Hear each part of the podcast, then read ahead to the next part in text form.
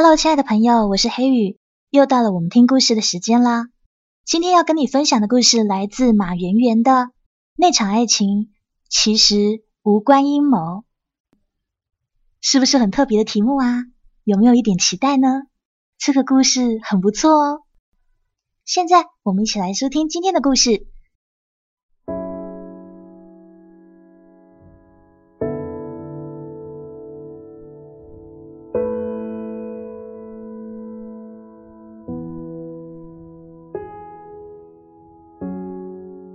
父母过世以后，一无所长的我失去依靠。好在靠父亲留下的古董店，生活上还算得过去。不少人在我这里买赝品填充品味。为了维持生计，我在网络上打了广告。有的时候会有人来请我进行一些古董估价还有鉴定。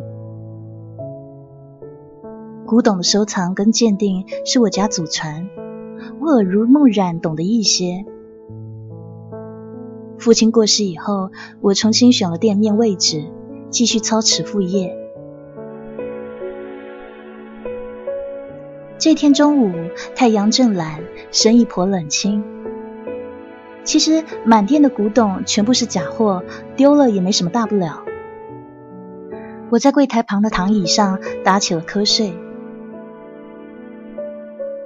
半梦半醒间，有个男中音把我唤醒。老板，请帮我看看这张麻将是不是正品。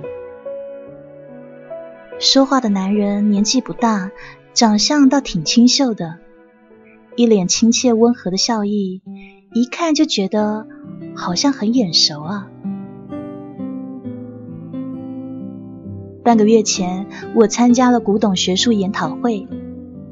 那一天，我吞吞吐吐讲完一段古董鉴赏的学术报告，刚一停顿，下面立刻传来清脆的掌声。那掌声本想讨好我，却因为只有他一个人在用力鼓掌，所以让台上的我尴尬万分。那是一个穿着黑西装的年轻男子，坐在会场的最后头。孤独的掌声也让他成为瞩目的焦点。于是他赶紧不好意思的收了手。我对那个西装男充满感激。事实上，他是唯一欣赏我演讲的人。整个报告会，我一直盯着他瞧，他也专注的看向我。现在，这个人找上门来了，莫非会有艳遇发生吗？当然，我心里胡思乱想，表面上还是装作一本正经，假装不认得他。这男人自称叫杜里，小心翼翼的拿出一个小包，三层四层的剥开，里面有一纸碧绿晶莹的小麻将，上面印着“东”。一看到这是翡翠麻将，我的身体立刻发麻，就像是……被电触了，小姐，听说您的技术了得，请你帮我看看，这到底是不是真品啊？我这才回过神来，匆忙拿出放大镜等物件，开始鉴定。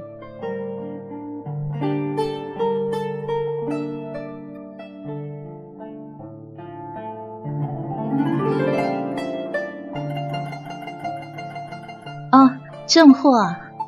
清代初期在皇宫流行的翡翠麻将，先生，这很值钱的，你打哪弄来的？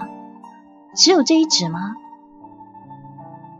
鉴定完毕，我后背泛起了一层冷汗，紧紧捏着拳头，努力让自己的声音平稳。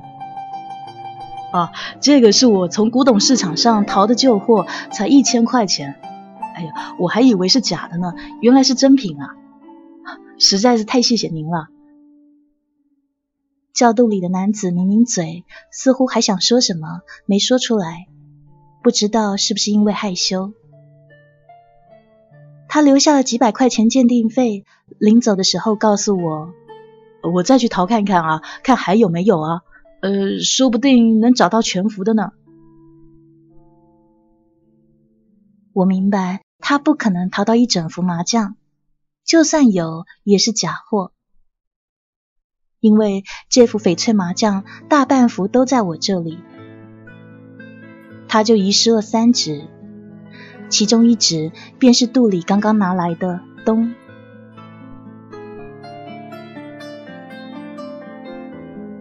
他走了以后，我就关上了店门，坐在黑房子里发呆，脑子轰轰作响，而我的手抖得厉害。爸爸妈妈的相片上，他们生动的眼睛看向我，就好像活着一般，好像要对我说话。我希望肚里。还能够再过来。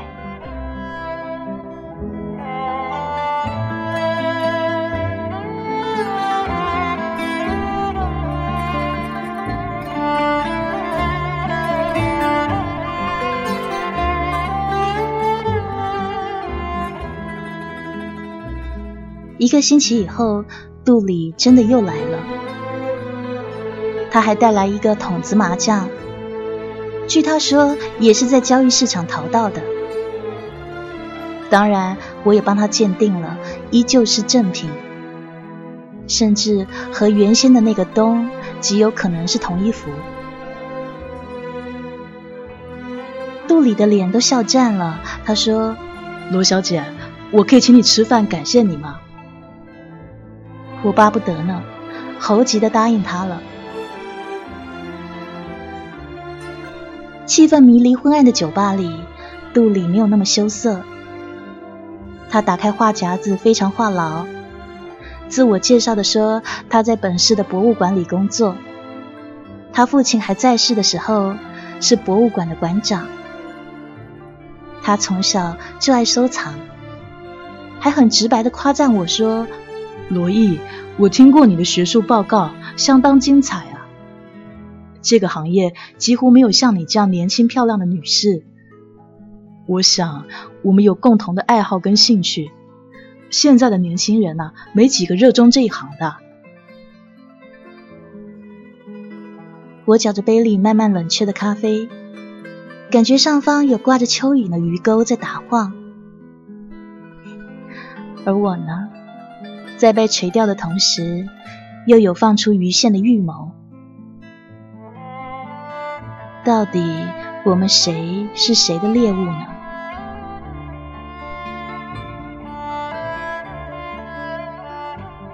散步路过杜里家的时候，他热情的邀请我：“小易，可不可以到我家坐坐？”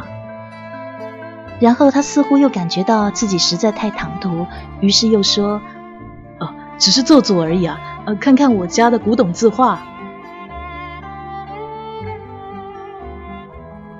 两小时的时间，他对我的称呼就从罗小姐变成了罗毅，现在又变成了小易。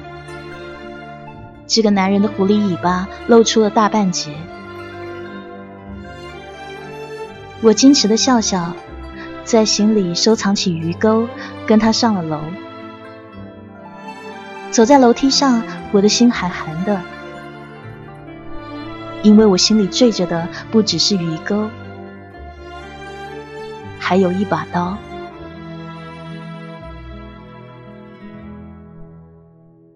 我跟他喝着贴着法国商标、实则中国制造的假酒，聊了大半天的古董，不知不觉靠着沙发睡着了。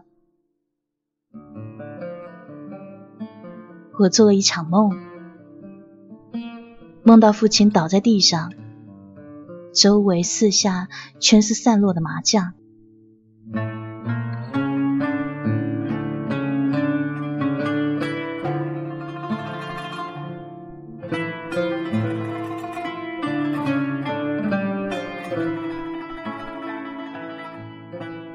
酒后的孤男寡女在午夜醒来，发生点什么是天经地义的。但是杜里并没有把我怎么样，他只是把我抱上了床，然后盖上了被子。半夜醒来以后，我感觉嘴巴上有玫瑰的味道。还记得晚上肚里，他是一边喝酒一边吃玫瑰花茶里面的花。哼，我被偷吻了吗？我想抽自己一嘴巴，心乱七八糟的像团麻。杜里的确是个可爱又可恨的男人。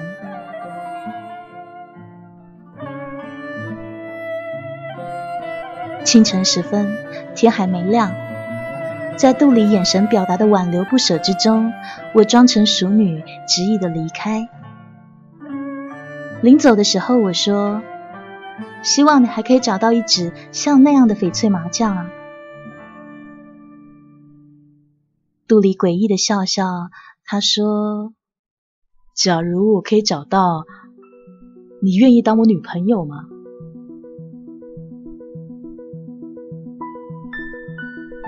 灯光是从他下方照上来的，照的他的脸像拿手电筒玩照脸游戏时的鬼脸。我打了一个哆嗦，头又嗡嗡作响。于是我没多想，就丢给他一句话：“行啊，我答应啊。”后面肚里补了那一句：“哎，你可得说话算话。”那话飘散的像空中的雷，虽然听到了，但似乎离我很遥远。我想，假如肚里可以找到那一纸麻将，也将是一只妖姬。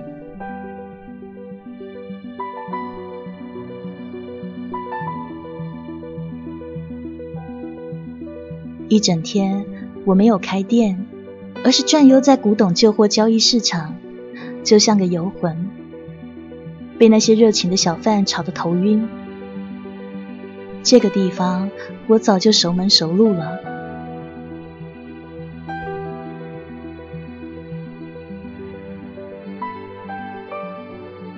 不过两天，杜里又来了，他捧着翡翠麻将，还有一束红玫瑰。老天真帮我，让我又淘到一只。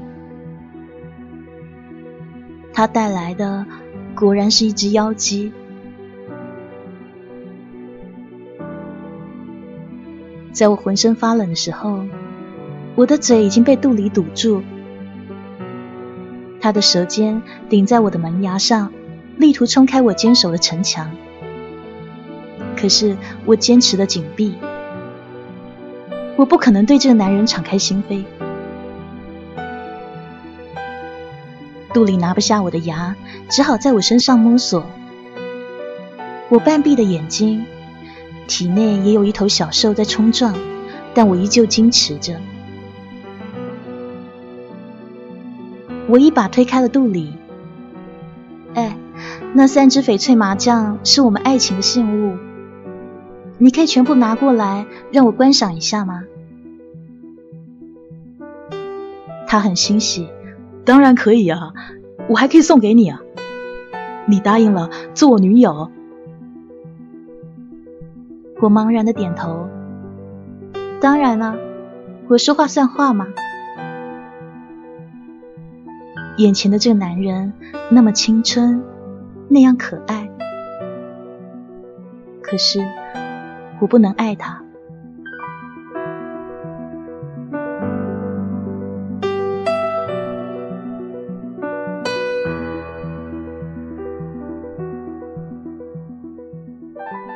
我很快的把杜里之前拿来供我欣赏的三只翡翠麻将还给了他。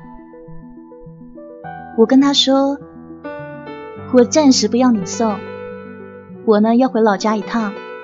如果说你爱我。”就天天吻这三指麻将，就当是在吻我。相信我们心灵可以相通。当然会啊，不用你说。杜里说完，又覆盖了我的唇。这个时候，两行清泪从我眼角滑落下来。怎么了？没事。刚在一起嘛就要分开。这是离别的眼泪。哎记得想我的时候吻这三指麻将就当是吻我。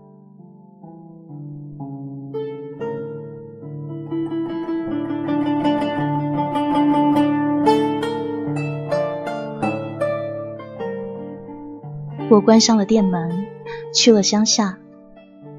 父亲的忌日快到了，我是他唯一的女儿，当然要去祭奠他。小小的坟头，父亲的坟上已经长满了草，原本已经麻木的悲伤又重新袭上我的心头。我给他烧了纸钱。又烧了一幅绿色的纸麻将，绿色的纸麻将代表的便是翡翠麻将。我永远不会忘记父亲是怎么死的。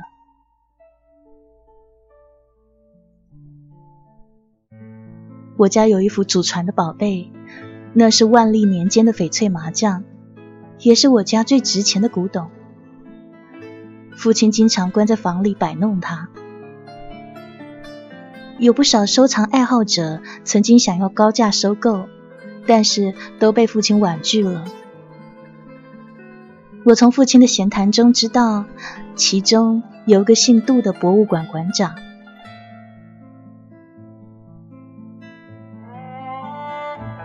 有一天，家里突然闯进一个小偷，想要偷父亲的翡翠麻将。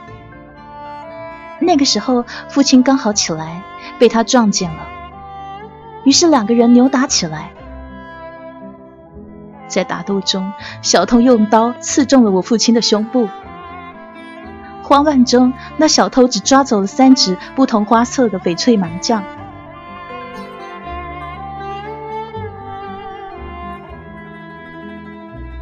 打从父亲死了以后，寻找翡翠麻将，寻找凶手，就变成了我的心病。于是我换了古董店的位置，在网络上发布高价收购东妖姬一桶三只翡翠麻将，就是想要引出凶手。可是两年下来，一无所获。但是。我万万没有想到，杜里居然主动把这三指麻将送到我手里，花色样式跟我家丢失的丁点不差。他说他是从交易市场淘的，那根本是骗人。因为这两年来，我的足迹把那些地方早就踏平了。我可以确定，杜里就是杀害我父亲的凶手。我知道父亲的翡翠麻将也是透过不正当的手段得到的，所以我不能报警。我要用自己的手段给父亲报仇。父亲死在翡翠麻将上，那么我也要让凶手死在他上面。所以我在上头涂了慢性毒药。杜里他不是说爱我吗？那么就让他死在这有毒的爱情上吧。如果他是真爱，想着杜里吻着有毒的麻将，让毒素慢慢渗入体内的模样，我其实想得意的笑，可是最后却流下了冰凉的眼泪。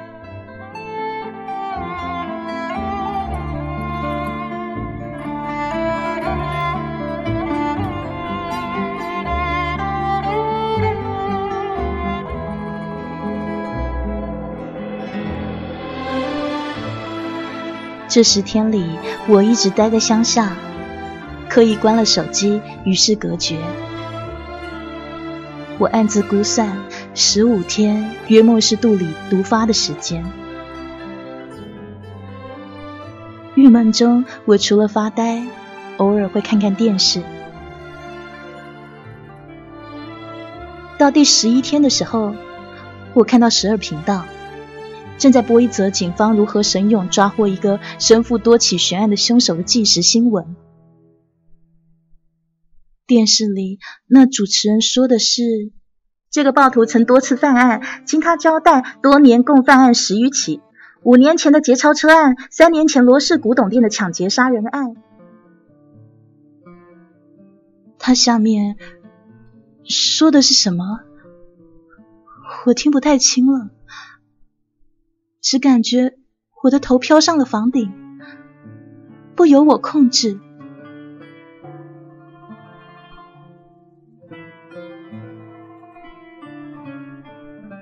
我给警局打了电话。然后我连夜的赶了回去，闯进了杜里的家。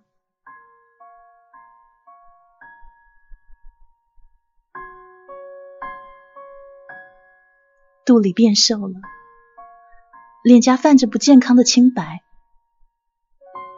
桌上放着三只翡翠麻将，还有吊针瓶。他一看到我，虚弱的笑了。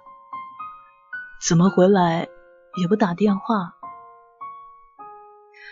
不知道为什么打你走以后啊，开始头晕眼花，全身无力，什么都做不了了。所以我天天都吻我们的爱情信物，就当是吻你，希望你早点回来。我不顾一切的冲上去。把那三只宝贝撞到了地上，我拉起杜林，我们立刻去医院。现在，前往医院的路上，我问杜里为什么他会有那三只翡翠麻将。原来，我为了调查真凶，曾经在网络上高价收购那三只丢失的翡翠麻将。正好杜里看到了，他早就注意到活跃在收藏界的我，想要借此接近我。那三只翡翠麻将其实是假货。事实上，我的鉴定技术一点都不高明，巧点一般的小玩意儿倒可以，可是那个时候我一看到翡翠麻将就晕了头，压根没有看出来都是假的。我一心往杀害父亲的凶手上想，下意识的就把它当成了真品。假的，我当成了真的；真的，我却当成了假的。我实在糊涂的该死。杜里倒在我怀里，歉意的跟我说：“对不起，我骗了你。”那三指麻将是假货，我泪流满面，泣不成声。我知道，我们的爱情现在是真品。